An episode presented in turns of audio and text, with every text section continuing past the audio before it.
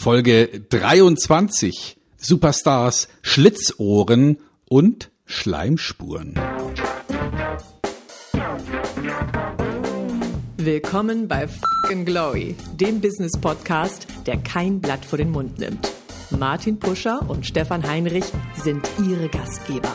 Provokateure und vielleicht auch ein kleines bisschen die Helden des modernen Geschäftserfolges.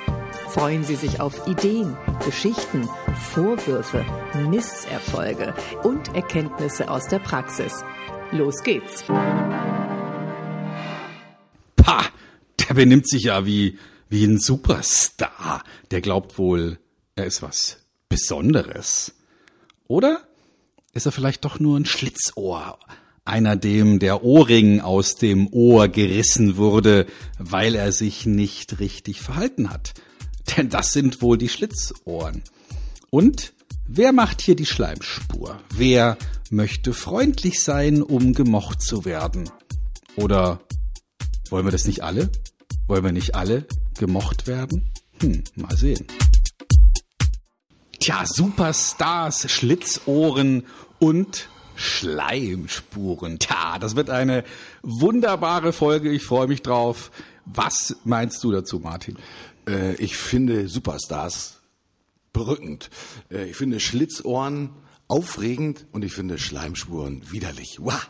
Ähm, aber das macht ja das Spannende eigentlich in unseren Sendungen aus, weil wir einen großen Bogen schlagen von wirklich, sag mal, faszinierenden Themen, die einem ja auch ein bisschen Vorbildcharakter geben und dann wiederum von Themen, die einen so schütteln machen, wo man sagt, bah, das muss nicht wirklich sein. Aber ich glaube, wir fangen mit den schönen, angenehmen Dingen an, nämlich mit den Superstars. Und äh, ich habe letztens eine ganz interessante Geschichte gelesen, die möchte ich gleich zum Besten geben. Ähm, jeder, der vielleicht ein bisschen Musik interessiert ist, kennt vielleicht den Namen Britney Spears noch ganz gut.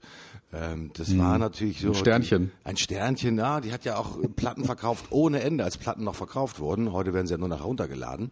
Und äh, jeder hat ja gesagt, Britney Spears, ja, toller Star von vor keine, fünf, sechs, sieben, acht, neun, zehn Jahren. Ähm, aber eigentlich ist die nur so eine gehypte Figur gewesen. Die konnte wahrscheinlich gar nicht singen. So hat man zumindest damals vermutet. Man hat sie so als Playback-Superstar gekennzeichnet.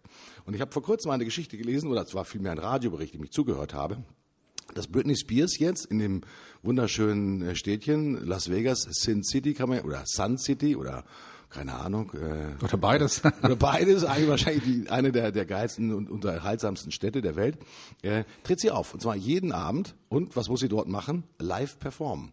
Und was kaum einer für möglich gehalten hätte, Britney Spears kann singen. Und sie kann wirklich gut singen. Also sie rockt tatsächlich die Bühne und äh, hat wohl ein bisschen diesen Superstar, ähm, das Image, das sie auch sich äh, ummantelt hat, mit dem sie auch äh, immer so geprängt wurde, ähm, das scheint sie jetzt auch wirklich, ich sag mal, ernst zu nehmen und auch auszuleben, und zwar im Live-Charakter. Und das finde ich eigentlich ganz klasse.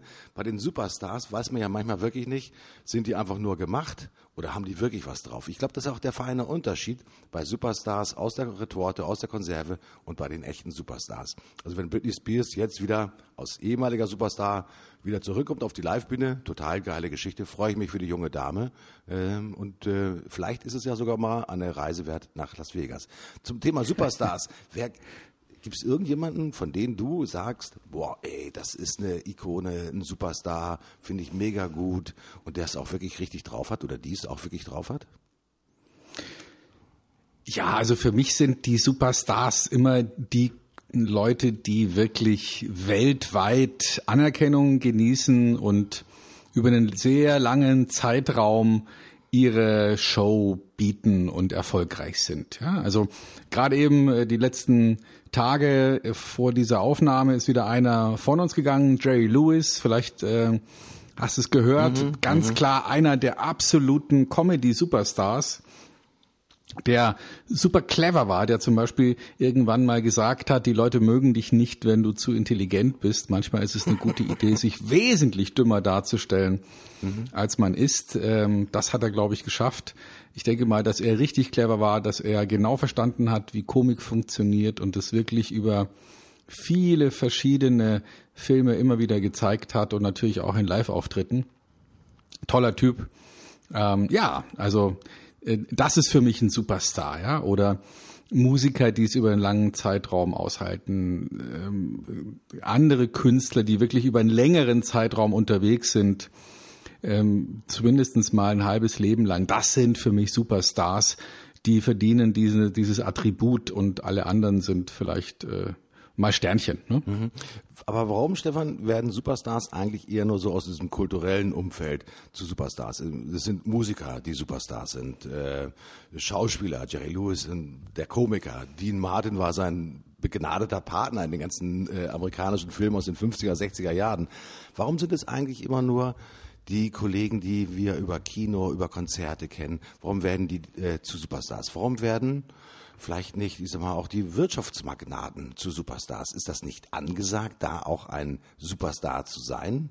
Oder schaffen die es einfach gar nicht über so eine lange Zeitraum, äh, ihre Performance aufrecht zu erhalten? Oder vielleicht sind die dann, wenn sie gut sind, einfach wirklich bescheiden, ja, und wollen gar nicht diesen Superstar-Charakter haben.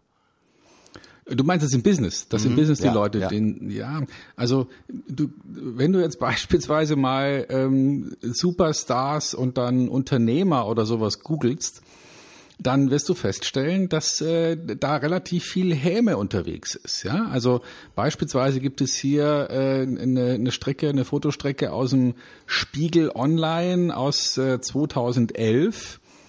Ähm, da sind dann so Leute aufgeführt wie Middelhoff oder Ron mhm. Sommer ähm, Klaus Zumwinkel mit dem Foto, wo er von zu Hause abgeführt wird, äh, Lars Windhorst, vielleicht kannst du dich an den mhm, noch erinnern, mhm, mhm, ähm, irgendwann mal zwischendurch super gehypt, dann haben wir Klaus Kleinfeld mit seiner peinlichen äh, Fotografie, äh, Collage oder, oder Rekonstruktion, vielleicht hast du es mitgekriegt, dass er da mit seiner Rolex posiert und dass man dann dieses Foto nochmal nicht, nicht neu aufgenommen hat, sondern sich tatsächlich die Peinlichkeit gegeben hat, ähm, das zu überarbeiten und die Rolex äh, wegzufotoshoppen. ja, sowas kann natürlich dann auch so eine Unternehmerkarriere ruinieren. Ja. Wiedeking, wir erinnern uns, der Porsche auf Erfolgskurs gebracht hat, mhm. Gutenberg, also da, gibt, da werden dann so Leute ähm, vorgeführt, Schremp, wir erinnern uns, ja, mhm. der ähm, erst spanische Treppe war das äh, Drama, das ihn, glaube ich, den vielleicht nicht den Posten gekostet hat, aber wo er dann eigentlich richtig bekannt geworden ist, ja. Ja, ja, oder einfach dadurch, dass er da diesen doch relativ ähm, anspruchsvollen Merger versucht hat hinzukriegen, der dann aber, wie wir wissen, äh, die Welt AG wieder aufgelöst wurde in mehrere kleine, dann doch nicht die Welt AGs. Also äh, ich, ich sag mal, ich könnte mir vorstellen, dass in dem Moment, wo jemand in der Wirtschaft Superstar ist, ähm, stürzen sich die Leute auf einen. Aber es gibt natürlich schon auch Leute, die es irgendwie hingekriegt haben, ähm, über viele, viele Jahre hinweg, wie zum Beispiel Richard Branson, äh, mit seinen verschiedenen Unternehmen so einen Superstar-Charakter aufzubauen und zu halten. Mhm. Also der ist ja nun auch schon einige Zeit unterwegs, äh, ist geboren 1950, also ähm, hat auch schon ein paar Jährchen auf dem Buckel und trotzdem seine ganzen Unternehmen ähm, funktionieren ja noch. Ne? Also wir erinnern uns an Virgin, äh, sowohl die Fluglinie als auch das, äh, das, das Plattenlabel und die vielen anderen Dinge, die er ähm, auf die Reihe gebracht hat, bis hin zu ähm, sportlichen Leistungen, also Heißluftballon, Überquerungen und solche Dinge. Mhm. Also schon jemand, der aus meiner Sicht ganz klar ein Superstar ist und an den man wahrscheinlich auch schwer rankommt und viele sich mit ihm gerne vergleichen wollen. Ähm, ah, ganz klar ein Superstar als Unternehmer. Mhm. Es gibt natürlich auch so die amerikanischen großen Unternehmen, haben natürlich auch ihre Milliardäre produziert. Ich denke so an Larry Ellison, das ist der Oracle-Chef ja, der mhm. natürlich auch, keine Ahnung, noch äh, wesentliche äh, Aktienbestandteile von Oracle hält. Ich glaube, 45-facher Milliardär ist. Äh, Häuser in der ganzen Welt hat. Äh, jedes Mal, wenn der auf die Bühne auftritt, ich sag mal, ist das schon auch ein bisschen der Auftritt eines Superstars. Also wenn, ich habe es mir erzählen lassen, es gibt immer die sogenannte Oracle Open World, die ist in San Francisco in, in der Bay Area. Und wenn die dort eine Woche lang ihre Show machen, ist die ganze Stadt in Rot und in Oracle-Fahnen getaucht. Und dann äh, draußen die bekannten äh, Segelboote von, äh, heißt es, America's Cup, ja, wo dann die letzten äh, Fahrten stattfinden. Also eine Riesenshow. Äh, Und das bringt mich zu dem nächsten Gedanken.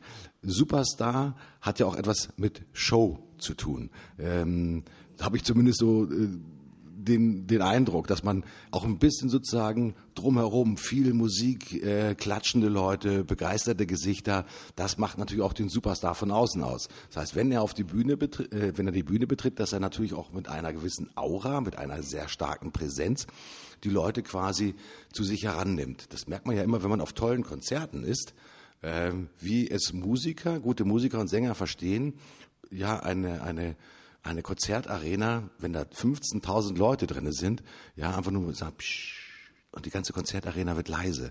Das zeigt im Prinzip wirklich schon, du hast Macht, ja, Macht über die Leute im Sinne von positiver Macht. Ähm, das macht auch den Superstar aus. Also ich glaube auch, dass es ist nicht nur die, die Leistung, die man erbringt, sondern das ist auch die Aura, die man mitbringt, die Ausstrahlung, die man mitbringt und natürlich auch ja, den Einfluss auf viele andere Menschen. Das macht, glaube ich, wirklich den, den Superstar aus. So wie wir natürlich unsere Pop-Sternchen kennen, Britney Spears haben wir gerade drüber gesprochen, aber natürlich auch bekannte Musiker. Für Unternehmer, Persönlichkeiten ist das ja schon auch schwerer geworden, weil äh, in Zeiten von äh, Governance, von Compliance werden natürlich diese großen Show-Arenen auch nicht mehr unbedingt, ich sag mal, äh, unterstützt, äh, weil man auch sagt, okay, wie heißt der Kollege von, von ähm, Daimler? Mit dem Schnauzbart, das fällt mir der Name gerade nicht ein. Zetsche, äh, meinst du wahrscheinlich? Ja, Zetsche.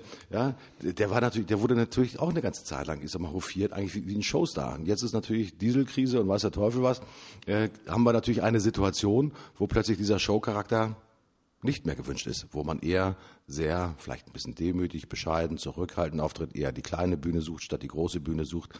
Äh, Superstar ist auch eine Frage von, ja, äh, in welcher Zeit kann ich mich bewegen und äh, sind alle guten Nachrichten auf meiner Seite und kann ich halt wirklich mit Doppelbizepsprose antreten. Du hast vorhin den Ron Sommer genannt. Ron Sommer konnte natürlich zur äh, Börsenzeit, als die, die Deutsche Telekom an die Börse gegangen ist, hat er natürlich einen Erfolg nach dem anderen gefeiert. Ja, und das äh, äh, vieles einfach auch sehr gut inszeniert. Und Inszenierung gehört natürlich auch mit zum Superstar. Der Superstar braucht dann wahrscheinlich auch wirklich die Bühne. Und vielleicht liegt es auch daran, dass die Unternehmerpersönlichkeiten von heute auch eher die Bühne versuchen, wenn sie clever sind, eher ein bisschen zu vermeiden, weil sie natürlich, du hast den Spiegelbericht äh, erwähnt, äh, sich natürlich die Medien ganz gerne darauf stürzen und versuchen sozusagen, das äh, gibt es ein bisschen Dreck unter dem Fingernagel, dass wir vorkratzen könnten und dass wir dann zu einer riesengroßen Story aufbauen könnten. Ähm, vielleicht ist es, liegt es auch daran, dass wir nicht so wahnsinnig viele Superstars auch in der Ökonomie haben. Hm. Ich denke, es hat zwei Gründe. Also es gab ja schon in der Vergangenheit durchaus noch mehr Superstars, ähm, auch in der Ökonomie. Also denken wir an Rockefeller und, äh, und ähm, Denk mal an solche Leute, Gründer von General Electric, ja, in dem Fall jetzt den, den Erfinder der Glühbirne, Thomas Alpha Edison, also solche Leute, die, die wirklich herausragend waren. Ich denke, das Herausragen nimmt mit der modernen Informationskultur, mit dem modernen Informationszeitalter ab. Mhm. Weil die Leute untereinander besser vernetzt sind und ich denke, das wird auch die Kunst und die Musik sehr bald ereilen, wenn es nicht schon soweit ist.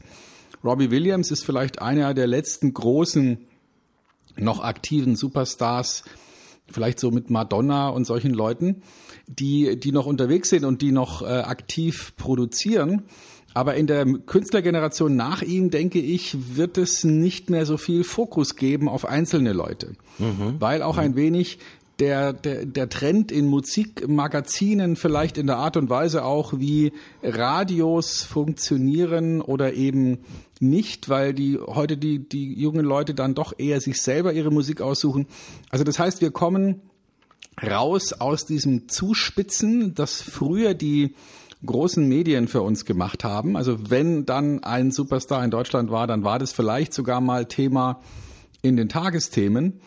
Ähm, damals waren diese großen, ich sage jetzt mal, Zentralmedien einfach noch so wichtig, dass alle daraus ihre Informationen bezogen haben. Heute ist es vielleicht eher so, dass äh, die Leute sich individueller informieren, auch einen individuelleren Geschmack ausprägen und daher diese Konzentration auf einige wenige Superstars nicht mehr so drastisch ausfällt. Also vielleicht werden wir uns an eine Welt gewöhnen, in der es eben diese weltweiten Superstars in der Form gar nicht mehr gibt vielleicht. Mhm.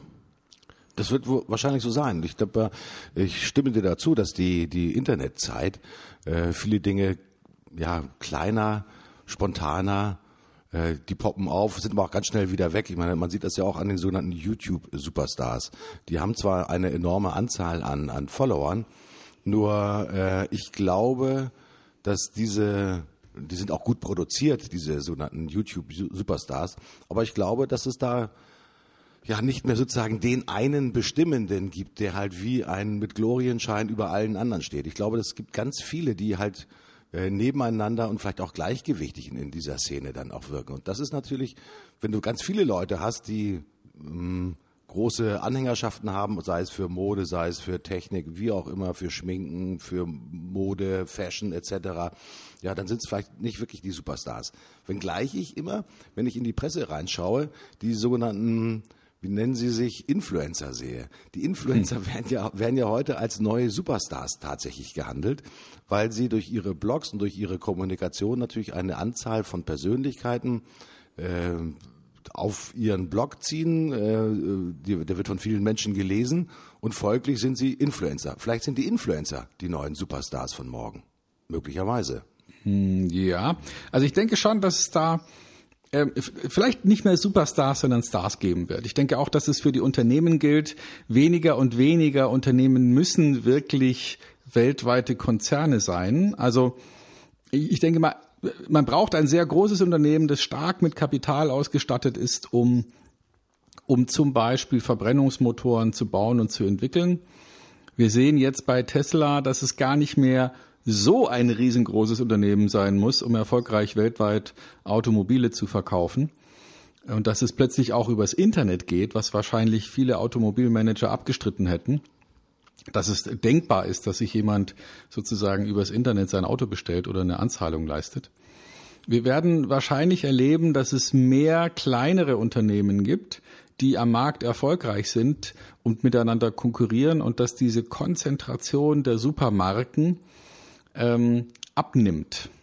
Mhm. Wir brauchen die nämlich nur oder die werden sich nur da durchsetzen, wo es so einen Netzwerkeffekt gibt. Ja, also wie beispielsweise bei Facebook oder bei Google. Starke Konzentration, da erleben wir ja immer noch, dass die, die beiden zusammen, also Google und Facebook, sich gerade den kompletten Advertisement-Markt untereinander aufteilen. Und ähm, da wird es natürlich bei so einer Art von Geschäftsmodell wird schwierig, noch als kleines Unternehmen reinzugehen.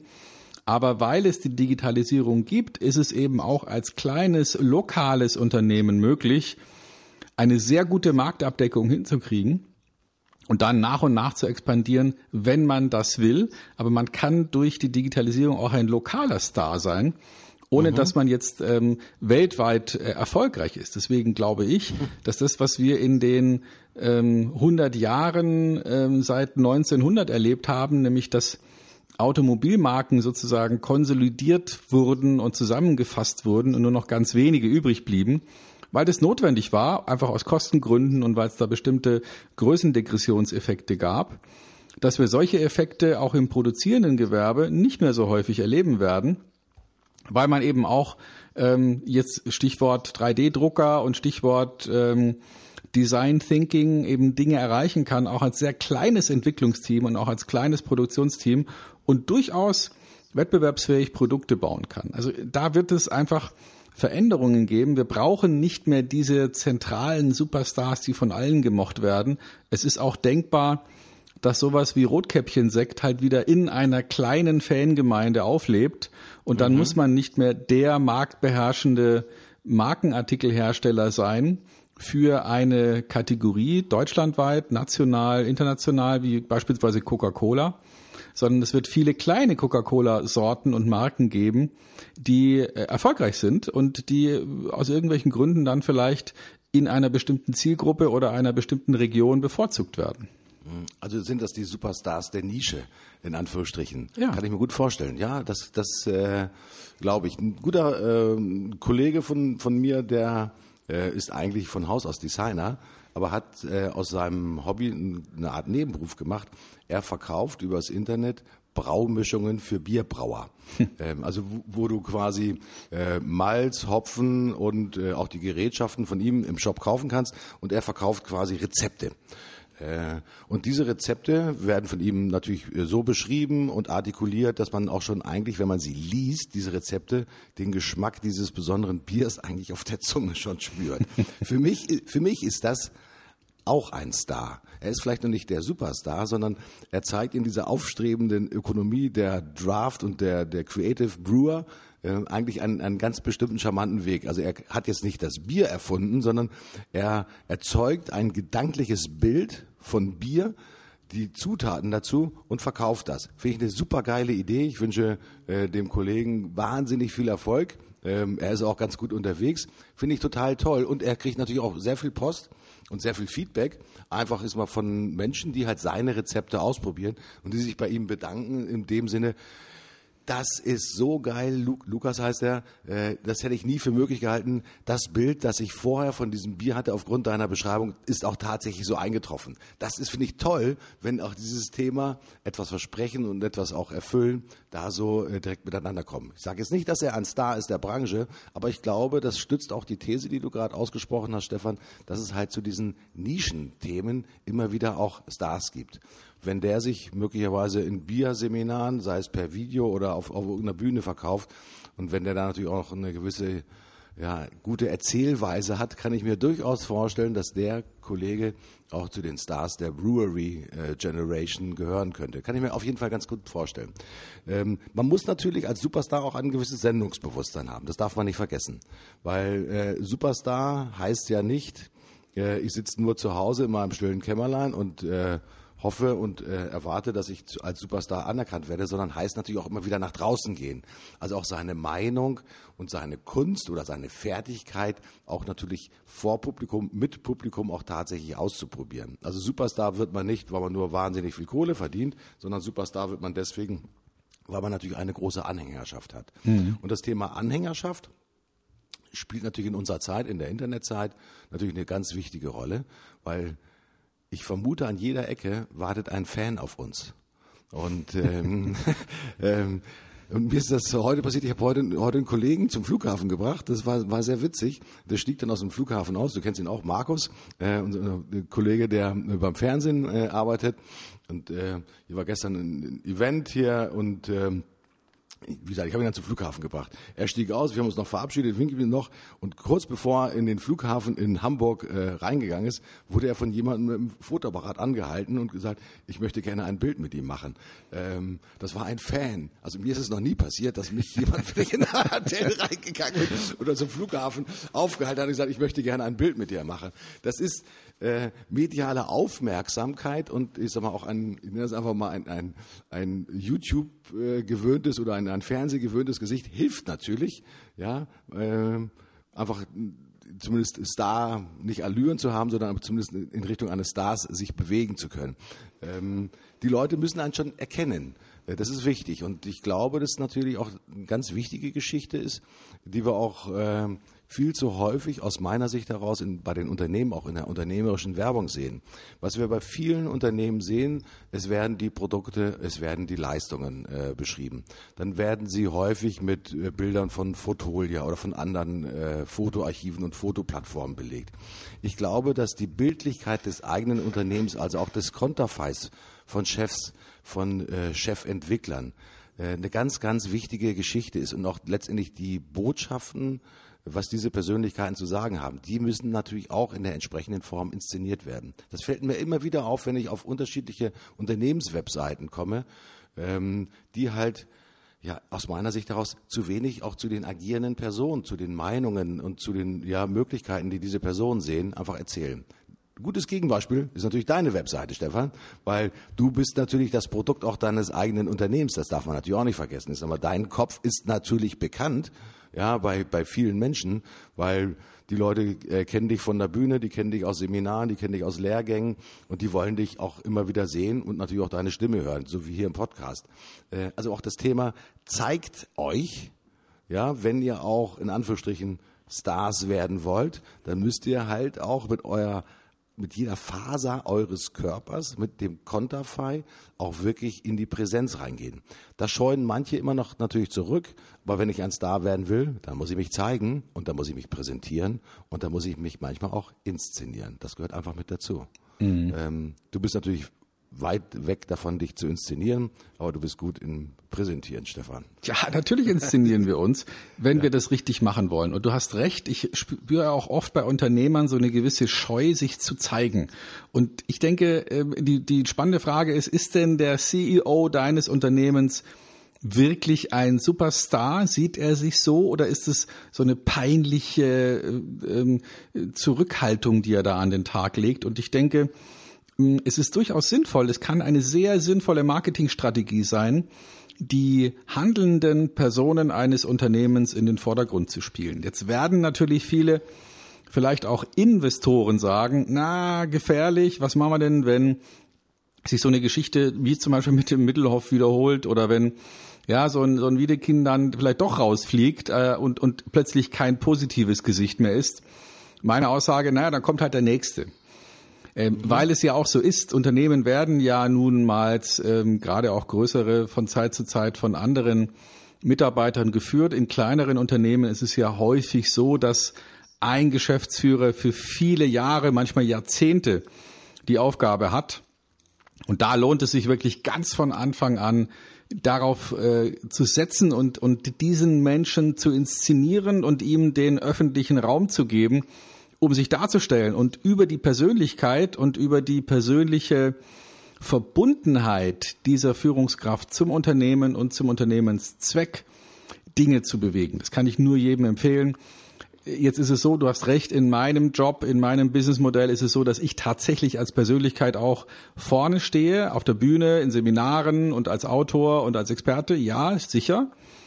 Und es macht auch Sinn dann, wenn man als Unternehmer vielleicht nicht normalerweise selbst äh, zum Kunden geht oder beim Kunden arbeitet, sich und sein engstes Team zu, äh, darzustellen und in die Öffentlichkeit zu gehen und auch an diesem Set von Skills zu arbeiten. Denn es ist ja nicht so, dass man automatisch dann wirkt und automatisch vor der Kamera funktioniert.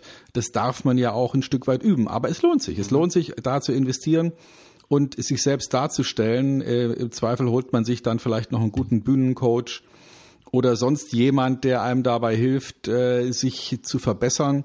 Und ich kann nur empfehlen, dringend empfehlen, da die Augen offen zu halten und vernünftig zu investieren. Ich kann mich an eine Geschichte erinnern, die hast du mir mal erzählt, zwar noch nicht in einem Podcast, sondern in einem persönlichen Gespräch, dass du selbst auch mal so eine äh, ich sag mal, so eine Bühnenerfahrung gemacht hast. Also ein Seminar, ich weiß nicht, ob das in München war, äh, du kannst dich sicherlich noch dran erinnern, also wo man quasi wirklich, ich sag mal, geübt hat, ja, wie man eine Story aufbaut, wie man auf die Bühne kommt und wie man halt letztendlich eine Geschichte erzählt. Kannst du dich noch daran erinnern an die, an die Geschichte? Ja, natürlich. Ich mache das hier regelmäßig. Also habe es jetzt auch gerade wieder hinter mir. Einmal im Jahr gehe ich auf die Kabarettakademie und arbeite vier Tage an Bühnenpräsenz, an körperlicher Präsenz, an äh, Ausdruckskraft, an der Art und Weise, wie man spricht, auch an der Art und Weise, wie man Geschichten entwirft und aufbaut und so rüberbringt in einer Struktur, dass sie, dass sie ankommen. Und das ist eben ein Skillset, das man vielleicht früher nur irgendwelchen Kleinkunstbühnenkünstlern zugeordnet hatte, im Sinne von, naja, der muss es ja können, der ist ja Kabarettist. Aber ich würde sagen, heute kann jeder, der irgendwie in der Öffentlichkeit steht und sei es nur ab und zu mal vor der Kamera bei irgendeinem kleinen Video oder vielleicht einem Live-Video bei Facebook oder YouTube und sich auf diese Art und Weise mit seinem Publikum beziehungsweise mit seinen Käufern, mit seinen Kunden auseinandersetzt. Das halte ich für wichtig. Das ist ein extra separates Skillset, das uns interessanterweise auch an den Schulen zumindest in meiner Generation, viel zu wenig vermittelt wurde. Also wenn ich mich daran erinnere, wie oft musste ich einen Vortrag halten in der Schule, ich glaube zweimal, einmal irgendwann Mittelstufe und einmal dann nochmal in der Oberstufe. Die einzigen beiden Male, dass ich vor einer größeren Menge auftreten durfte und irgendetwas vermitteln. Heute ist es Gott sei Dank so, dass das die Kinder schon in der ersten Klasse hinkriegen, mhm. sich zu inszenieren. Früher war es ja eher so, dass man die, die Kinder sozusagen klein gehalten hat und deren Ego versucht hat, vielleicht sogar zu brechen und, äh, und die sozusagen zurück zu zurückhaltenden, fleißigen, stummen Arbeitern zu erziehen. Heute ist es Gott sei Dank so, dass man da auch auf Bühnenperformance und ein Skillset der Präsentation und der Öffentlichkeit ausrichtet. Und das darf man lernen. Und ich denke, viele Unternehmer, viele Führungskräfte dürfen das lernen, sich damit auseinandersetzen und sich in der Öffentlichkeit darstellen. Mhm. Ja, ich halte es für unheimlich wichtig, diese Skillsets sich zu erwerben, denn ich sehe natürlich auch, äh, auch einfach über die Anfragen, die wir bei uns im Unternehmen bekommen, wie viele Unternehmer selbst jetzt auch über das Thema YouTube-Video oder überhaupt sozusagen eine zunehmende öffentliche Präsenz nachdenken. Denn äh, das hat eine ganze Zeit lang gedauert, bis es jetzt so in der Breite angekommen ist. Aber ich persönlich würde schon sagen, dass bei vielen Unternehmern das Thema, ich möchte mich in Videos darstellen, ich möchte von mir aus, keine Ahnung, in Interviews eine, eine gute Performance liefern, ich möchte den Kunden anfangen, auch eine Geschichte zu erzählen, die mit schönen Bildern hinterlegt ist und so weiter und so fort äh, das ist schon eine Geschichte, die wirklich angekommen ist. Mhm. Und äh, das, was ich natürlich unseren Freunden und Zuhörern noch sagen kann, also wenn ihr euch mit dem Thema Video oder Podcast noch nicht beschäftigt habt, ihr hört den Podcast ja jetzt gerade, denkt drüber nach, was kann ich denn für mich selber tun, um letztendlich mit den modernen Medien, sei es Podcast, sei es Video, sei es äh, ja, Blog-Videos und so weiter und so fort, wie kann man das Thema auch tatsächlich in Szene setzen? Eine kleine Übung, die jeder von euch sicherlich machen kann, ist, jeder von euch hat ja mit Sicherheit einen PC äh, und die, da ist vielleicht mal eine Webcam drauf und probiert einfach mal aus über QuickTime. Bei Apple kann man das kostenlos aufzeichnen. Probiert einfach mal nur in die Kamera mal reinzusprechen. Einfach nur mal zwei, drei äh, Minuten einfach mal ausprobieren und äh, zu einem Thema, das euch besonders gut gefällt und tut einfach so, als wenn ihr vor einer größeren Gruppe steht und ihr dieses, äh, diese Botschaft verbreiten wollt. Und euch, wenn ihr euch nachher dieses Video anguckt, dann seht ihr schon, okay, wie viel muss ich denn noch leisten, wie viele Skills brauche ich denn noch, um, um tatsächlich, sag mal, optimal anzukommen. Äh, denn viele Kollegen, also es ist mir schon häufiger passiert, die kommen und äh, sagen, ich muss jetzt ein Video machen, weil XYZ, die Kunden erwarten das, etc., etc. Aber du musst auch mitspielen, weil Video heißt auch sich selbst präsentieren und auch ein Stück weit inszenieren. Und das bedeutet halt wirklich, du musst ganz bestimmte Skillsets haben. Ja, guckst du direkt in die Kamera, bist du ein scheuer Mensch, wie bewegst du dich? Es gibt ganz viele Stilmittel, wie man heute auch einfach äh, ja, Dinge einfach gut inszenieren kann. Und es kostet vor allen Dingen keine ja, Hunderttausende von Euros mehr oder Zehntausende von Euros. Viele Dinge kann man heute definitiv einfach selbst machen. Aber es heißt, stellt euch selbst der Herausforderung und sprecht mal selbst in die Kamera rein, um zu sehen, einfach wie das funktioniert. Das äh, hilft manchmal sehr gut einzuschätzen, wie weit man auf dem Weg zum Superstar schon vorangekommen ist oder ob man sich vielleicht an der einen oder anderen Stelle noch ein bisschen Unterstützung holen sollte. Ja, und es ja. ist eine Übungsfrage, ja. Also ähm, ich bin gerade jetzt äh, abgeschlossen, fertig mit einem mit einem Produktionsprozess. Ähm, Wir haben einen neuen Kurs produziert, bei dem auch relativ viele Videos gezeigt werden und sind jetzt durch diese komplette Produktionsstrecke durch. Ganz einfacher Aufbau, Kamera von vorne, Mikrofon am Revers und ein bisschen Licht. Und es ist ein Unterschied, ob man auf der Bühne steht und da unten sind 10, 50 oder 100 Leute oder vielleicht sogar 500 Leute oder ob man jetzt wirklich nur in so eine Linse glotzt. Mhm. Es bedarf einer gewissen Selbstkontrolle und Selbstmotivation, um die Energie aufzubauen. Weil wenn man einfach nur in diese Kamera reinredet, weil man ja sowieso alleine vor der Kamera ist, dann kommt da nichts dabei raus. Dann wird es ein unglaublich langweiliges Video werden. Und nur wenn man schafft, diese Spannung und diesen, ja, wie soll ich sagen, diesen Reiz reinzubauen in die eigene Konzentration und in die Konzentration, in das Spiel mit der Kamera, wenn man so will, dann wird man das hinkriegen. Und das ist ein Skillset, das brauchen wir heute. Und wir sehen, wenn wir, du hast es vorhin angesprochen, bei YouTube-Videos reinschauen, sehen wir, dass dieses Skillset, also diese Fähigkeit bei jungen Menschen, die sich damit auseinandersetzen, voll gegeben ist. Ja, also mhm. wie lange gibt's Selfies? Fünf Jahre, acht Jahre, so in der Art, ja, vielleicht zehn. Mhm. Ähm, und da wird einfach ein, ein, ein, ein, ein Verfahren, eine Methodik, eine Verhaltensweise plötzlich modern, die vor zehn Jahren die Ausnahme war. Heute weiß jeder, wie er gucken muss, um in einem Foto gut auszusehen.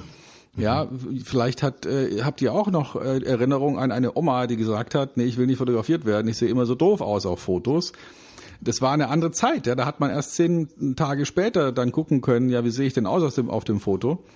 Heute hast du sozusagen direktes Feedback und die Leute haben da eine andere Fähigkeit entwickelt und weil sie das selber haben, erwarten sie das natürlich auch von den Superstars. Also wer als Unternehmer Superstar werden will, der darf sich auch mit solchen Dingen beschäftigen und sich überlegen, wie stelle ich mich denn in der Öffentlichkeit dar, auch wenn ich bisher dachte, ich bin ja nur in Anführungsstrichen Unternehmer und Manager und habe mit der Öffentlichkeit nichts zu tun.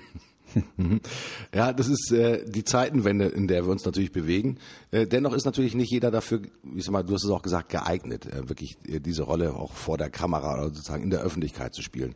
Wir wissen ja alle, es gibt unterschiedlichsten Charaktere, die unterschiedlichsten Persönlichkeitstypen und jemand, der eher also Handwerker ist und Puzzler ist und äh, auch die, die Faszination eher im, im Machen der eigenen Produkte oder der eigenen Technologien äh, sieht, der kann trotzdem natürlich inszeniert werden. Der hat dann natürlich dann die Inszenierung sozusagen ähm, des, des Puzzlenden, ja, des, des Technikverliebten, des um Perfektion ringenden Managers oder Unternehmers.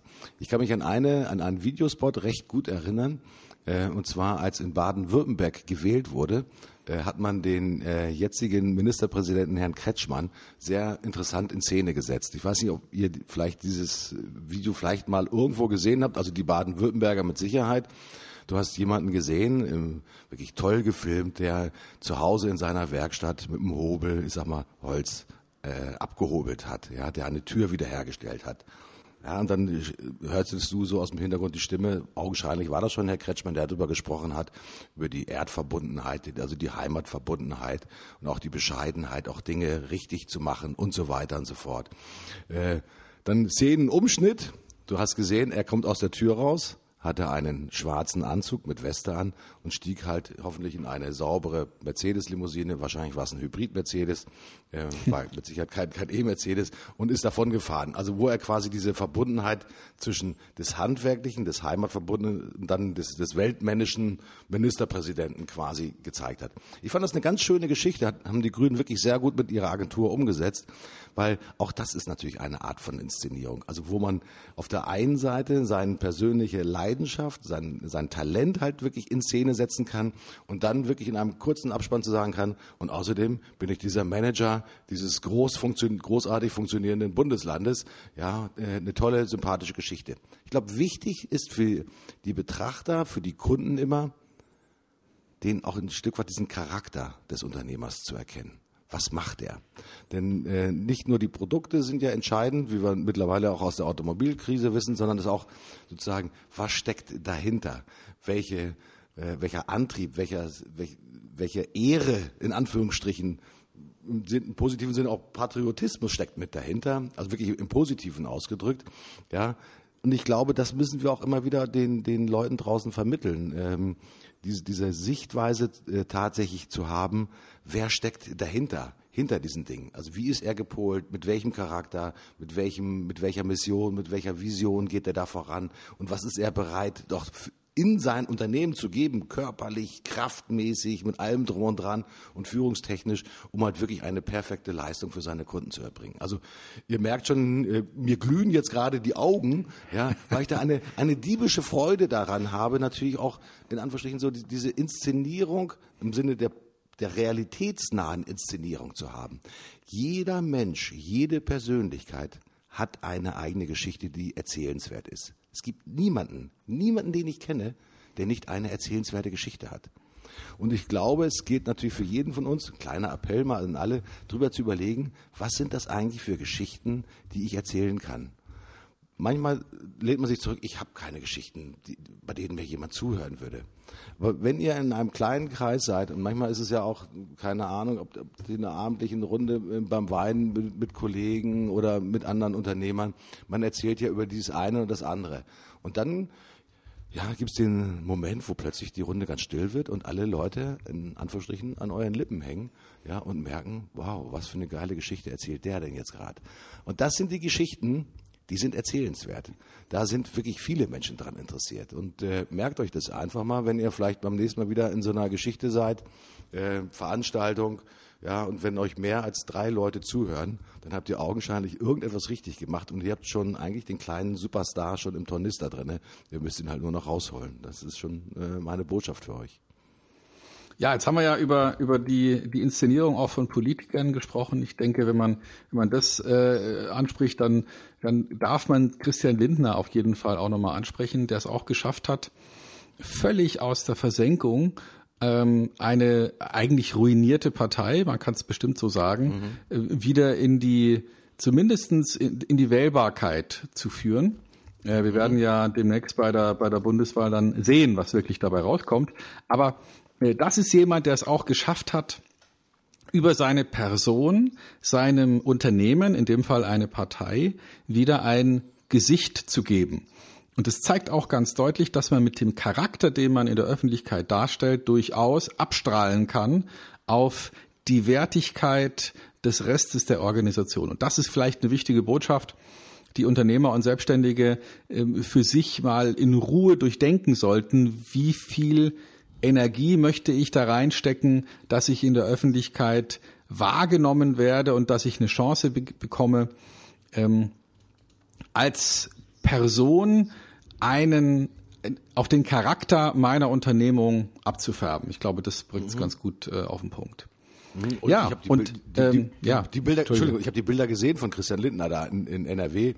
Äh, super fotografiert, also wirklich auch Plakate super mhm. geil wirklich in Szene gesetzt. Schwarz-Weiß-Fotografien, ein bisschen Schatten auf dem Gesicht, also auch wirklich konturenscharf. Nicht platt vorne gleichmäßig ausgeleuchtet, sondern du hast gesehen, da ist Charakter dahinter. Mhm. Ähm, und das ist nicht alles nur Agentur-Thema äh, gewesen, weil wenn man ihn auch gesehen hat in irgendwelchen Talkrunden, der Mann hat einfach Charakter und der spricht auch einfach mal Dinge aus, die andere vielleicht aus populistischen Gründen einfach niemals aussprechen würden.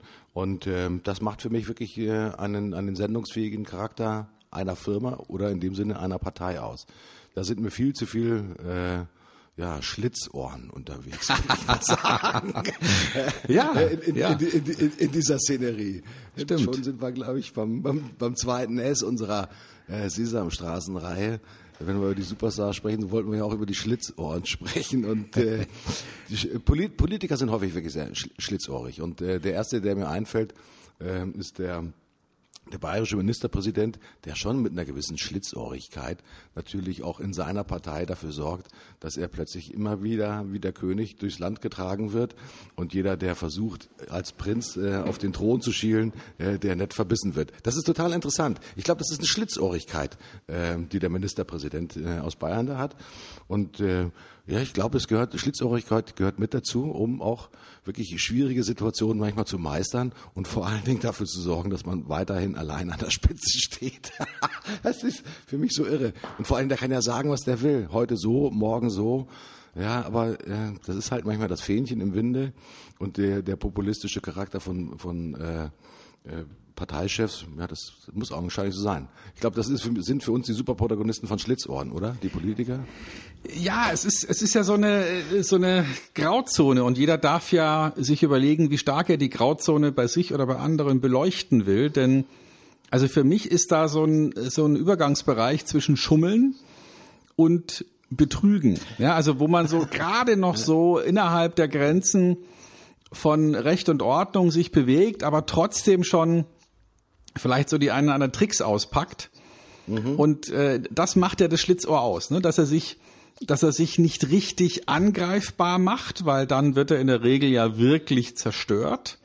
Mhm. Also Betrüger werden verhaftet und verurteilt. Und äh, Schlitzohren, die kann man nicht so richtig greifen. Die sind clever, mhm. die sind im Bereich des Erlaubten und machen trotzdem Dinge, die sie nach vorne bringen und die vielleicht am Rande, wenn nicht sogar auf der falschen Seite, knapp auf der falschen Seite der, der Legalität sind. Das sind Schlitzohren für mich. Mhm. Ich habe äh, nachgeguckt, was denn äh, das Wörterbuch zum Thema Schlitzohr sagt. Mhm. Jemand, der schlau und listig seine Ziele verfolgt. Mhm. Äh, also das Schlitzohr ist mit Sicherheit kein Dummel, äh, überhaupt nicht, sondern äh, schlau und listig. Listig heißt ja in dem Augenblick, ich kenne da ein paar Auswege, die mich vielleicht ähm, ähm, genau zu dem gewünschten Ziel führen. Äh, da kann ich manchmal auch die Wahrheit gerne mal nicht sagen oder einfach verschweigen. Typisches Thema.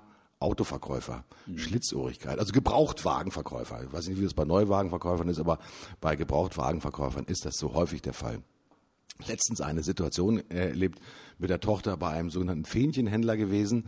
Äh, es ging darum, ein, Student, ein Fahrzeug für eine Studentin zu erwerben, das halt nicht mehr als x tausend Euro kosten darf. Das sollte eigentlich nicht mehr als 3000 Euro kosten, so ganz Klartext. So und äh, äh das war wirklich ein Schlitzohr, der Verkäufer weil natürlich das Auto war natürlich, es war gewaschen, es ist durch den, vom Aufbereiter fertig gemacht gewesen und so weiter und so fort. Also du hast gesehen, ja, keine wesentlichen sozusagen Gebrauchsspuren im Inneren. Natürlich gab es an dem Auto ein paar Sachen, die natürlich nicht funktioniert haben. Und spätestens dann, als ich dann in die Papiere reingeguckt habe, also als ich die Servicehefte mal so durchgeblättert habe, so auf Plausibilität, ja, das Fahrzeug ist vor immer 10.000, 15.000 Euro pro, äh, pro Jahr gefahren äh, der Besitzer war nicht gewechselt und plötzlich ist das Fahrzeug nur noch 1500 Kilometer pro Jahr gefahren. Sage, hm, das ist aber interessant. Warum fährt das Auto nur 1500 Kilometer?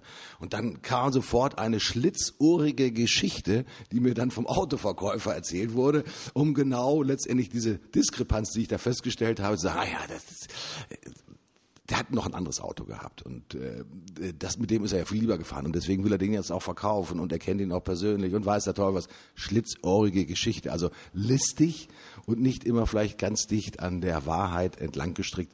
Hauptsache, äh, jemand kauft deine Geschichte. Und ähm, eine andere Definition von schlitzohrig ist ja durchtriebener Mensch, ja, oder hinterlistig. Das habe ich auch noch gef äh, gefunden. Also hinterlistig heißt ja jemand noch ein bisschen einen Bären aufbinden, also ihm eine Geschichte erzählen, die sich unheimlich charmant anhört, die man vielleicht auch gerne hören will, äh, aber die mit der Realität nichts zu tun hat. Das machen ja nicht nur Politiker, sondern das machen ja viele andere Menschen auch. Ähm, fällt dir unter den Schlitzohren irgendein Protagonist ein, von dem du selbst sagen würdest, ja Leute, es ist so ein richtiges Schlitzohr, das mir da letztens über den Weg gelaufen ist. Na, eigentlich dauernd. Also äh, ja. ich meine, ich arbeite mit Verkäufern und Verkäufer äh, haben natürlich oft auch von ihrem Wertebild, ich weiß nicht, ob wir schon mal über Nine Levels gesprochen haben, ich glaube schon in einer früheren Sendung, mit verschiedenen Werteebenen und da gibt es ja so in der Mitte ungefähr die orange Werteebene und die ist in einem Raum von Regeln, aber versucht die Regeln gezielt zu umgehen. Mhm. Also das heißt, so ein typisches Beispiel für ein oranges Verhalten ist, wenn man auf der Autobahn fährt und da ist 100 als äh, vorgeschriebene Höchstgeschwindigkeit, dann fährt man halt 110 weil man mhm. weiß, naja, das passt irgendwie rein und ähm, das würde gerade so in den Toleranzbereich noch fallen und selbst wenn man geblitzt wird, ist es vielleicht bezahlbar. So, also das heißt, man, man übertritt die Regeln bewusst innerhalb eines gewissen Rahmens. Das ist, würde ich jetzt als Schlitzohrigkeit definieren. Und mhm. wenn wir jetzt an Verkauf denken, wenn wir an Werbung denken, wenn wir an Marketingaussagen denken, da wissen wir ja schon, was die Psychologie für uns erforscht hat, welche, hm, sagen wir mal, Mechanismen im Kopf eines Menschen ablaufen und wie wir die optimal bespielen dürfen, wenn wir gewinnen wollen. Ne? Also da denke ich jetzt mal an ähm, das, was ähm, beim letzten Mal schon erwähnt Robert Cialdini aufgeschrieben hat, damals mit Influence oder äh, auf Deutsch die Psychologie des Überzeugens und jetzt seinem zweiten Werk Persuasion. Da, da hat er sich ja mit diesen sechs Manipulationsmethoden ausführlich auseinandergesetzt und zeigt uns ja auch anhand von wissenschaftlichen Untersuchungen, dass die funktionieren. Und die Frage ist jetzt, ist es Schlitzohrigkeit, wenn ich das für mich anwende? Also wenn ich beispielsweise Verknappung ganz bewusst für mich anwende oder wenn ich dieses ähm, Commitment und Konsistenz für mich anwende, ja, du, du, ähm, es gibt ja so Methoden im Verkauf, die dann auch Namen kriegen, mit denen man etwas bewirken kann. Und die Frage ist jetzt, wie würdest du das einstufen? Ist es Schlitzohrigkeit oder ist es schon verbotener Betrug? Hm. Ganz schwer zu beantworten, weil es natürlich auch situativ unheimlich stark abhängig ist. Ähm, Schlitzohrigkeit heißt ja in erster Linie, ich habe übrigens nachgelesen, der Begriff des Schlitzohrs kommt aus dem Mittelalter, äh, weil früher die Gesellen einen Ring im Ohr getragen haben, äh, einen goldenen Ring, übrigens für schlechte Zeiten, ähm, und als Anerkennung oder äh, um sichtbar zu machen, welcher äh, welchem Stand man quasi angehört, also welchem, welcher Zunft man angehört. Und äh, dieser Ring wurde ihnen vom Zunftmeister aus dem Ohr gerissen, deswegen Schlitzohr, ja, wenn er sich gegen die Regeln der Zunft äh, vergangen hat und er irgendwas Böses, irgendwas Hinterlistiges getan hat und so weiter und so fort. Ich glaube, dass Schlitzohrigkeit in bestimmten Situationen sogar sehr hilfreich ist. Ähm, nämlich dann, ähm, wie soll ich das sagen? Stellen Sie sich mal vor, ich erzähle es andersrum. Wenn Sie verheiratet sind, erzählen Sie immer vollkommen offen und ehrlich, was Sie gerade bei Ihrem Partner sehen und was Sie empfinden. Stellen Sie vor, Sie würden immer die, Wahr die, die absolute Wahrheit erzählen. Ähm, meine Frau hat äh, ein neues Kleid gekauft. Ich finde, das Kleid steht ihr gut, aber das andere steht ihr besser. Ähm, wenn ich in dieser Situation jetzt anfangen würde, darüber zu argumentieren, dann würde ich sagen, ich bin dann eher ein kleines Schlitzohr ja, und sage, Schatz, das Kleid sieht an dir super geil aus und du wirst heute Abend einen wunderschönen Abend erleben und der Abend wird schöner, genau wenn du dieses Kleid trägst. Das ist ein bisschen Schlitzohrigkeit, ein bisschen Charme, ein bisschen Freundlichkeit, ein bisschen Heuchelei vielleicht. Ja, weiß ich nicht. Aber es ist auch eine gewisse Schlitzohrigkeit. Die Schlitzohrigkeit nämlich da, wenn ich anfange, vollkommen klar und offen und auf sachlicher Ebene mit ihr darüber zu diskutieren, ob dieses Kleid heute Abend angemessen wäre, dann würde ich eine riesen Diskussion vom Zaun brechen und wir werden mit Sicherheit um äh, 21.30 Uhr immer noch nicht bei der Veranstaltung, zu der wir eingeladen sind. Als Beispiel. ist das Schlitzohrigkeit? Äh, es ist eine Mischung aus Schlitzohrigkeit und Erfahrung, würde ich einfach mal sagen, dass äh, in dieser Situation es besser wäre, einfach mal die Klappe zu halten oder vielleicht einen kleinen Umweg in der Geschichte zu nehmen, um einfach dann zum gewünschten Ergebnis zu kommen. Schlitzohrig, glaube ich, wird es dann, ähm, wenn man mit dieser Schlitzohrigkeit dem anderen, ähm, ich sage mal jetzt mal, einen, einen Schaden auch äh, zuführt, äh, zufügt. Das wäre nämlich dann, wenn du halt bewusst, ich sage mal, äh, Tatsachen verschweigst oder sie ganz bewusst auch anders darstellst, als sie sind, wie bei diesem Autoverkäufer zum Beispiel. Ja, und du und dann einfach, weil die Geschichte sich nett und nachvollziehbar anhört, das Auto kaufst und du fährst gerade vom Hof und bumm, ja, fallen, fallen alle vier Reifen ab. Das ist natürlich sozusagen der, die negative Form der Schlitzohrigkeit. Ich glaube, es hängt ein bisschen auch mal von der Situation ab. Ähm, wem schade ich? Ähm, bei der Geschichte mit meiner Frau schade ich grundsätzlich niemanden. Ganz im Gegenteil, sondern ich mache meiner Frau eine Freude, weil ich sie bestätige in ihrem ja, Ambiente, in ihrer äh, Art äh, der Kleiderauswahl. Und ich äh, freue mich natürlich für mich selber, weil wir pünktlich loskommen. Als Beispiel. Ähm, das ist jetzt nicht unbedingt sozusagen die, die alltägliche Schlitzohrigkeit, die wir haben müssen. Und das hat auch nichts mit dem, mit dem Kernbegriff vielleicht der Schlitzohrigkeit zu tun. Aber ich glaube, die feine Unterscheidung ist, schade ich jemanden oder schade ich jemanden nicht? Das ist, glaube ich, die feine Unterscheidung so wirklich bei, bei dem Thema Schlitzohrigkeit. Ja, ich würde auch sagen, das ist, das ist der entscheidende Punkt, denn ähm, wenn ich eine clevere Manipulationsmethode finde, wenn ich schlitzohrig bin, um beispielsweise meinen ähm, noch erziehungspflichtigen Kindern beizubringen, sich gesund zu ernähren, dann ist es natürlich immer noch Manipulation und schlitzohrig, aber es dient einem guten Zweck und dann kann ich mir ja einreden, dass es in Ordnung war. Ne? Und es gibt mhm. sicherlich Grenzfälle der Manipulation, gerade auch im Verkauf und in der Werbung. Ähm, also es gibt ja da diese sogenannte Lowball-Methode, du hast sicherlich davon gehört, die eine mhm. ganz bestimmte mhm. Erkenntnis von Cialdini anwendet, nämlich Commitment und Konsistenz. Also das heißt, wenn ich mich schon mal für etwas entschieden habe, tendiere ich dazu, auch dabei zu bleiben. Das heißt, du kriegst was verkauft und der Verkäufer erkennt, was dir daran besonders wichtig war. Bleiben wir mal beim Gebrauchtwagen. Der Verkäufer erkennt, dass dir das Radio, das da eingebaut ist, besonders wichtig war. Und kurz bevor ihr euch die Hand gebt, sagt er dann, aber äh, eins ist ja klar, das Radio, äh, das ist natürlich nicht mit dabei, das müssen wir nochmal ausbauen. Das ist jetzt nur zu Demozwecken eingebaut worden. Aber da könnten Sie natürlich jederzeit noch ein Radio erwerben, außer Sie möchten genau dieses haben, dann kann ich Ihnen da einen guten Preis machen. Also das ist eine Technik, die man anwenden kann. Jetzt werden die einen vielleicht sagen, wow, das ist ja schäbig und sowas macht man nicht. Auf der anderen Seite naja, werden vielleicht Leute sagen, ja, hey, wieso? Der kann ja Nein sagen, wenn er nicht will. Ähm, mhm. Und das ist ja nur ein Versuch und du, man könnte als Kunde ja auch sagen, wissen Sie was, ähm, wir haben jetzt schon drüber gesprochen und diesen Trick, da falle ich nicht drauf rein. Sie geben jetzt das Auto so, wie es hier steht und zwar zu dem Preis, den wir besprochen haben oder ich gehe hier raus. Aber also ist es jetzt schon Betrug oder ist es noch Schlitzohrigkeit? Ich denke, das liegt im Auge des Betrachters und da kann jeder sich selber überlegen, was er tun will allen sei geraten, sich mit solchen Methoden mal auseinanderzusetzen und zumindestens für den eigenen Hausgebrauch zu erkennen, was will ich davon anwenden und worauf will ich nicht mehr reinfallen. Mhm. Ich würde in die Shownotes hier noch einpacken, das äh, schreibe ich gleich in unsere Notizen rein, das Buch von Eskil Burg, das heißt Neue Psychologie der Beeinflussung. Können Sie diesen Manipulationstechniken widerstehen? Neueste Erkenntnisse aus der Forschung äh, psychologie-lernen.de, ist tatsächlich ein Psychologe. Das äh, Manchmal überschneidet sich das ein bisschen zu Cialdini, muss man fairerweise sagen. Mhm. Äh, ist aber auch nochmal wirklich eher wissenschaftlich aufgemacht, also viele äh, Graphen da mit auch drin, äh, wie sich die Spendensummen äh, verändern, wenn man ganz bestimmte Verhaltensweisen an den Tag legt und so weiter und so fort. Also ich glaube, äh, Wer es lesen will, äh, kann es lesen. Es war jetzt, glaube ich, auch nicht so wahnsinnig teuer. Ich habe gar keinen Preis. Ich habe es gerade in der Hand. Ich habe aber gar keinen Preis drauf.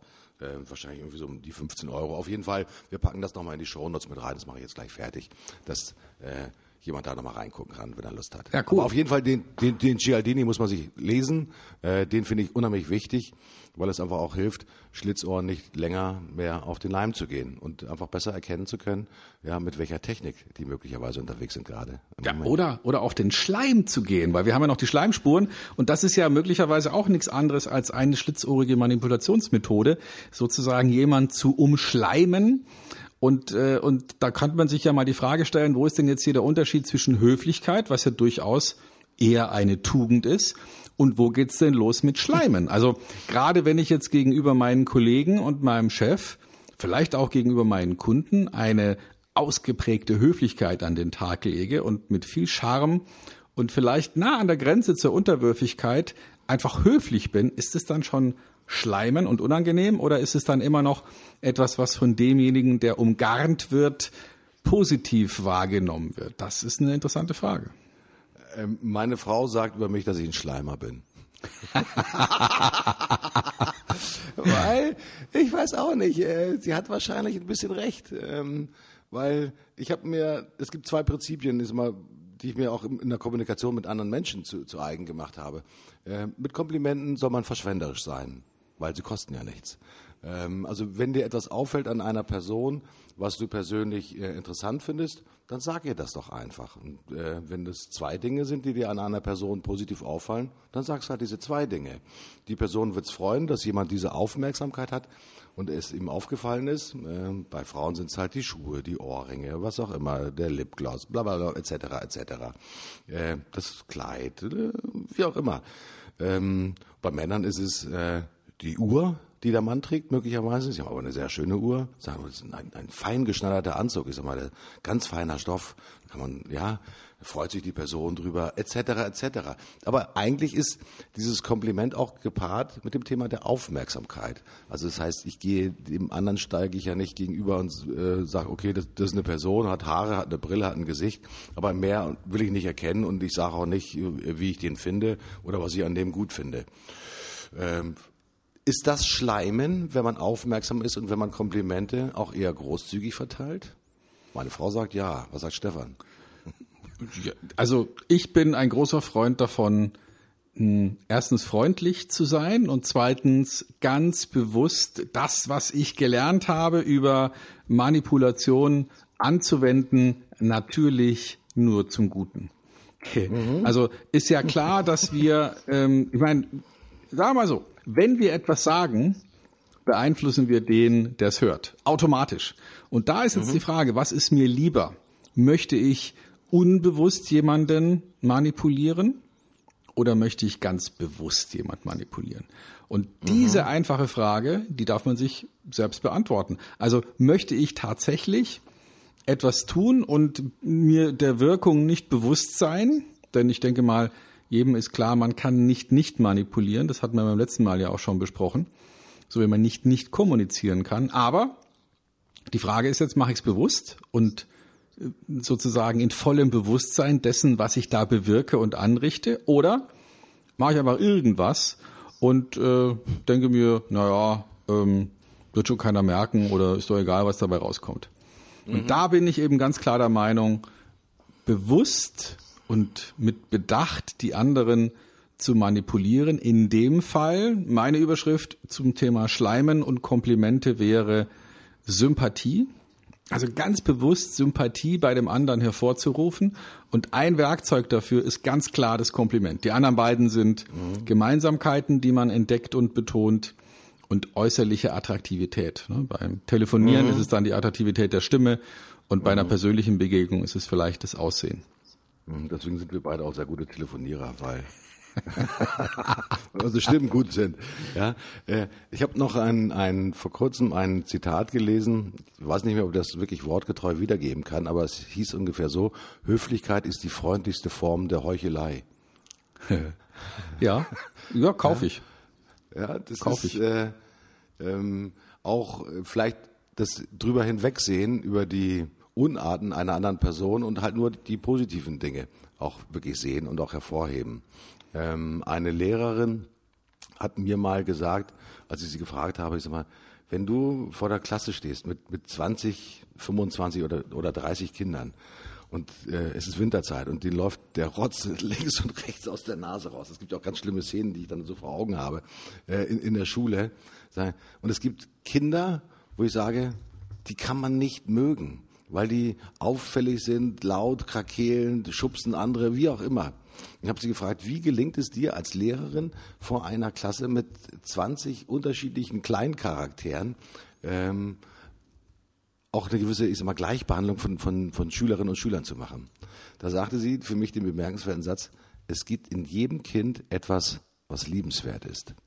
Ja, also auch wenn er ein Ekelpilz ist, es gibt trotzdem etwas Bewundernswertes oder etwas Liebenswertes oder etwas Freundliches, was diese Persönlichkeit auszeichnet. Und das, sagt sie, ist für mich sozusagen immer der Anker, den ich dann auch letztendlich immer bei der Beurteilung oder sozusagen bei der Sicht auf diese Person äh, vor, vom inneren Auge habe.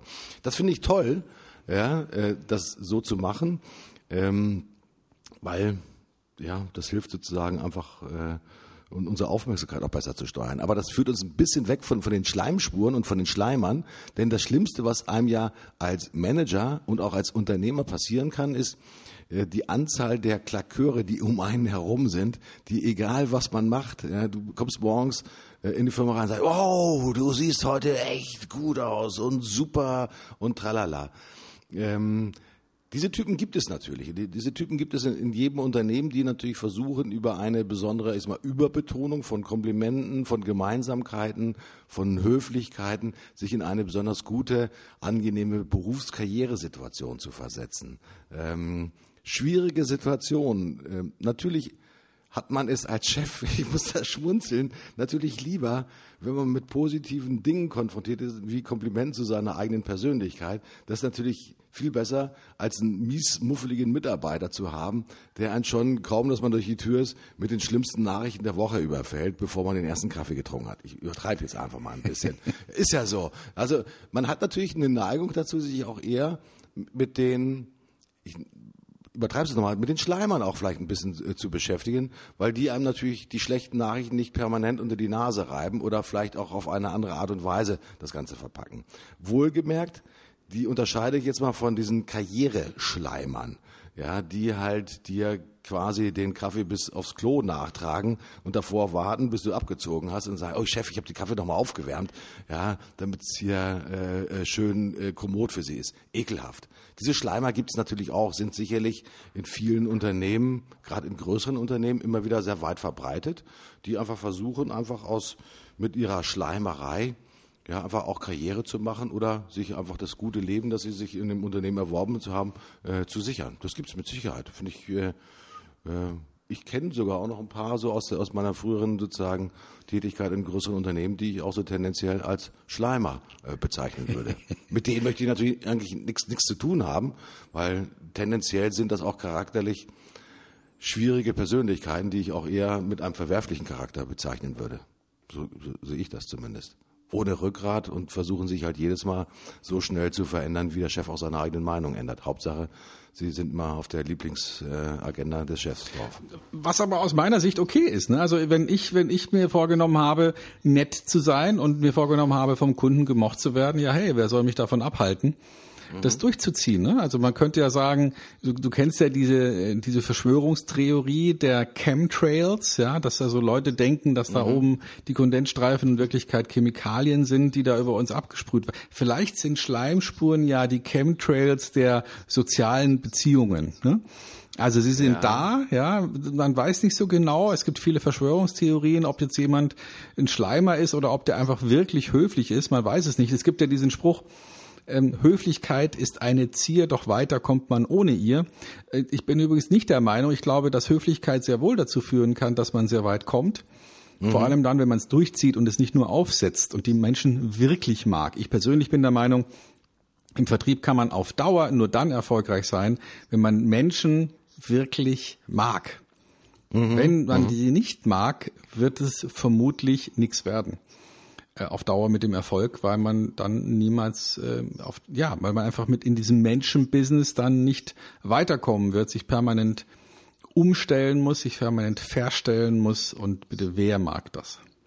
Ja, aber äh, da stellt sich für mich die wichtige Frage, okay, wenn ich diese Person aus welchen Gründen auch immer nicht mag, schleime ich sie dann voll, um den Auftrag zu bekommen? ja, ist das so? Oder Stefan? beginne ich es zu mögen?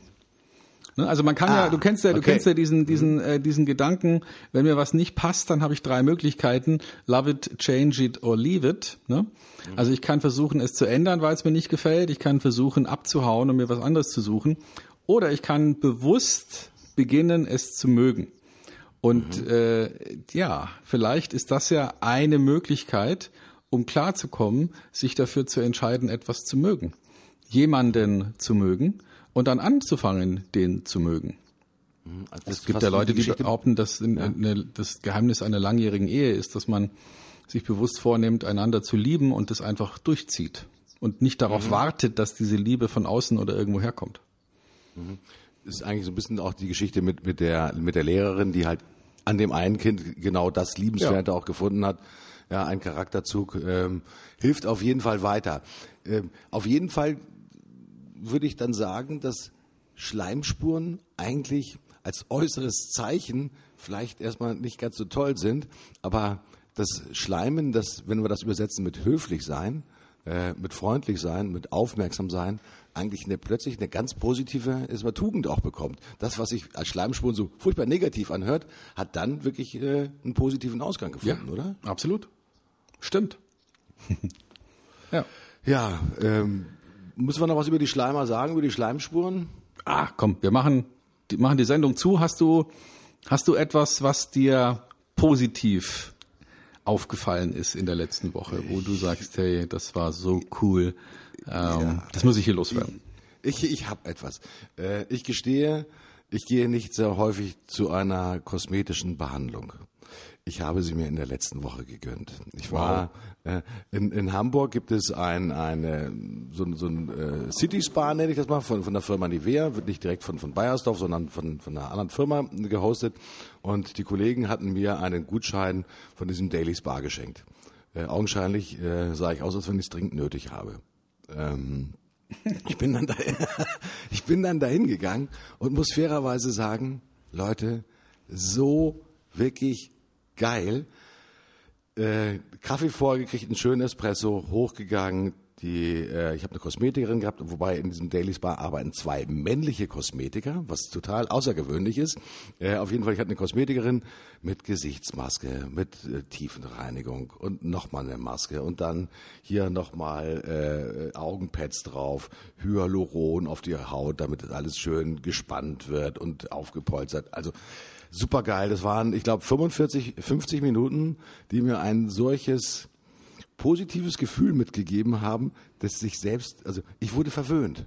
Und das finde ich geil, weil sonst, äh, ja, muss ich auch mental mich selber verwöhnen und das war sozusagen diese äußere Verwöhnung, ich kann nur sagen, war super geil und äh, war übrigens auch nicht teuer, also waren 45 Euro, fand ich jetzt für, das war äh, ein, eine geschenkte Stunde, das muss ich wirklich sagen, das tat mir außergewöhnlich gut. Also das war mein absolutes Mega-Highlight und äh, ja, äh, der Service drum und dran, perfekt. Also kann ich nur empfehlen, Leute, das äh, macht Laune und gibt ja gute Laune.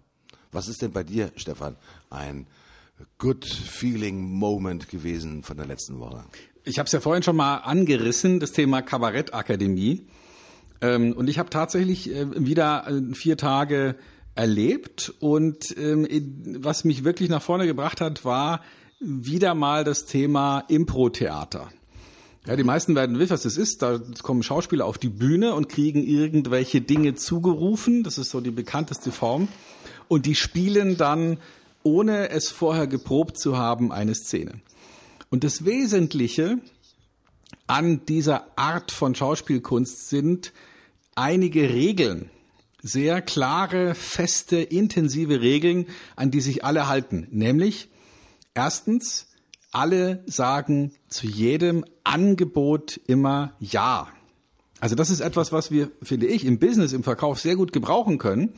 Einer sagt was, ähm, in so einem Impro-Stück zum Beispiel, Mensch, wie war's denn letzte Woche bei deiner Großmutter?